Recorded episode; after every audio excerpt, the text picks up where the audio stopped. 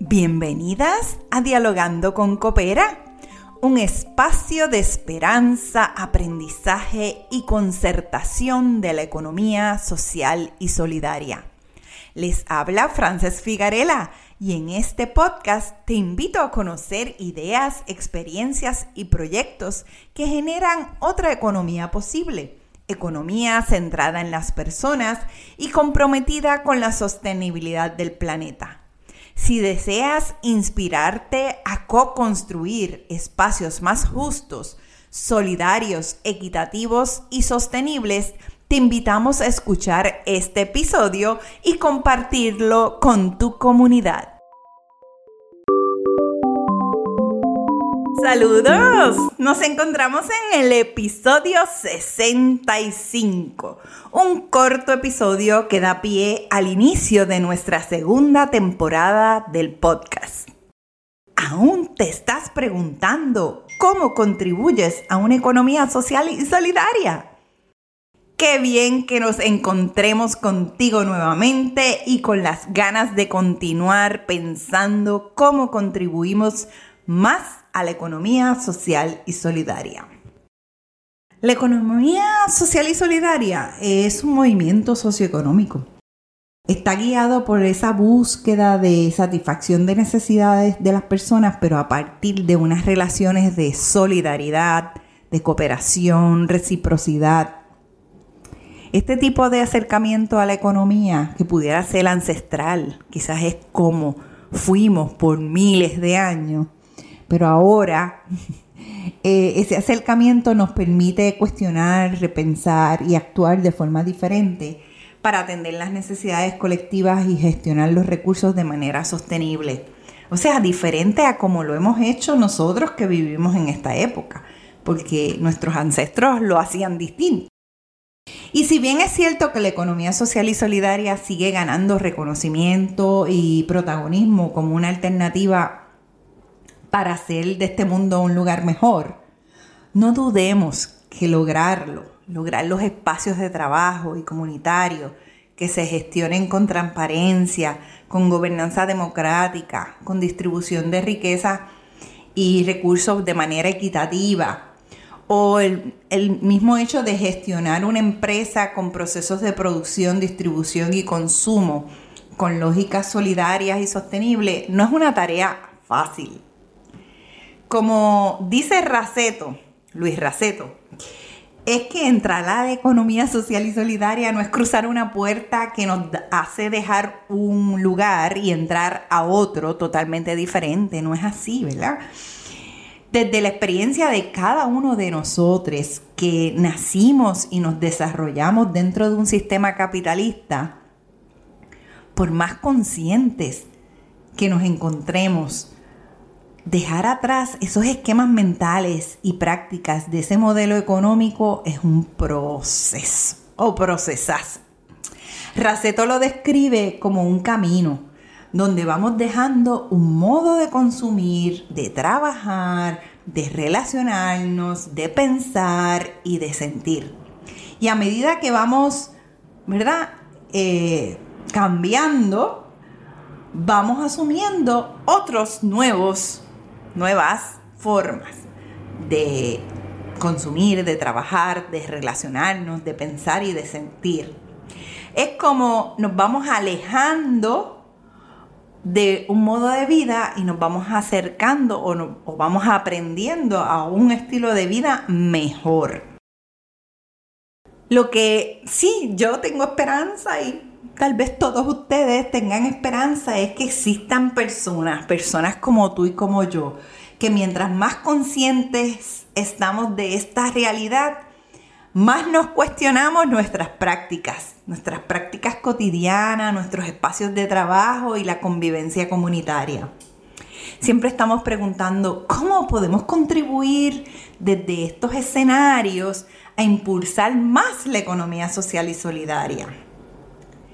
Tal vez tú ya piensas y sientes de manera distinta o tal vez has cambiado, pero aún sientes que no contribuye suficiente a la economía social y solidaria o que podrías contribuir más.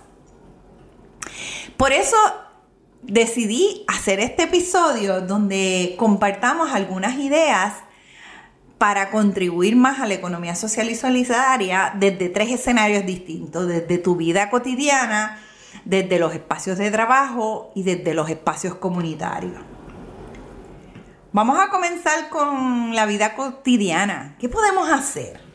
Bueno, lo primero que podemos hacer es bajar el consumo, no ser eh, objetos del consumo, no ser las personas que nos meten por ojo, boca y nariz eh, consumir. Podemos reducir los desperdicios, estar más conscientes de que no podemos generar tanto desperdicio. Reusar y alargarle la vida a las cosas. Incluso aumentar las compras a los productores locales, consumir alimentos agroecológicos, o sea, alimentos donde se reduce o no se usa químicos, ¿verdad? O, pesticidas, donde se usa el agua de manera más eficiente, etc. Y desviar residuos, este, ir poco a poco, desviar los residuos, todos los residuos que tenemos como personas, como familia, insertarlos a la economía circular. Y yo pienso que esa manera de describirlo es mucho mejor que decir que reciclamos. ¿Por qué? Porque generalmente lo que hacemos en el hogar es recolectar cosas que supuestamente se reciclan. Pero mi propuesta es asegúrate que si lo recolectas, el objeto llega, o el, el desperdicio llega al proceso de reciclaje, al proceso de incorporarse a la economía circular. Vayamos ahora al espacio de trabajo.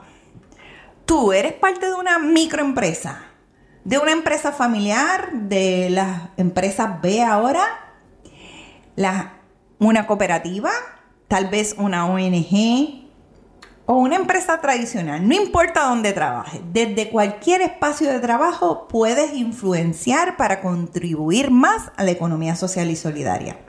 Y vamos a dar algunos ejemplos puedes desarrollar mejor tu capacidad de escucha. Esa es de las cosas más, eh, ¿verdad? Centradas en ti, en tus capacidades, cómo puedo ser mejor escucha. Porque definitiva que un mejor escucha es una persona que promueve mejores relaciones también.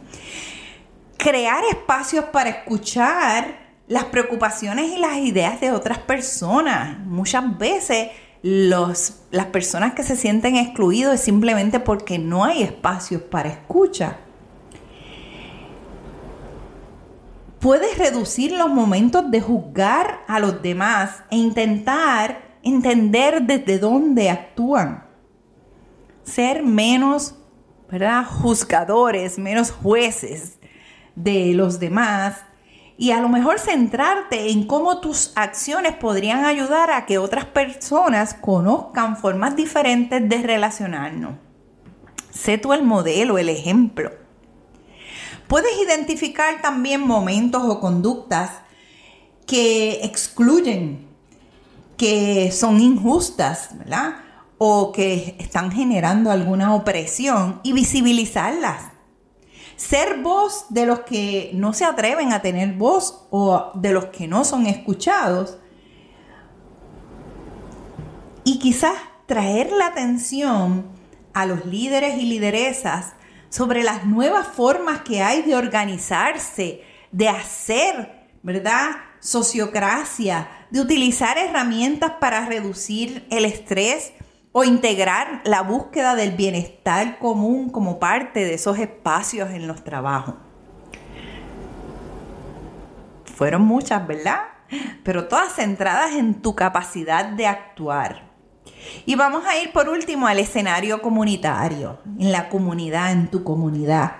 Tú podrías crear espacios para conocerse mejor, coordinar celebraciones, actividades culturales y de entretenimiento que nos hacen también, ¿verdad? Vincularnos, relacionarnos mejor. Crear espacios de diálogo e intercambio de saberes de maneras horizontales, o sea, validando a cada persona lo que trae, lo que tiene para compartir con los demás. Quizás preparar comedores sociales o fechas para compartir cocina en común buscar cómo conocer las necesidades de los demás y hasta coordinar reuniones cuando todas esas personas que tienen las mismas necesidades se pueden reunir para explorar, buscar alternativas colectivas, solidarias y sostenibles a esas situaciones, a esas necesidades.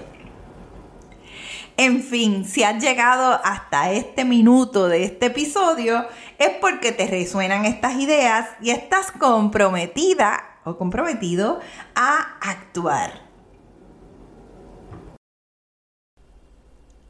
Te invitamos a que asumas el camino de la economía social y solidaria, que vayas probando algunas prácticas y si necesitas acompañamiento, información o simplemente alguien que te escuche, pues comunícate con Coopera. Coopera está comprometida con fortalecer la gestión cooperativa de colectivos y organizaciones mediante servicios de mentoría, de formación vivencial y de generación de conocimiento, o sea, de estudios.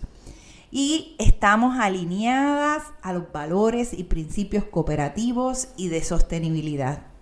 Contáctanos en las redes sociales o escríbenos a cooperativacopera.gmail.com en las redes nos consigues por coopera.coop. Hasta la próxima.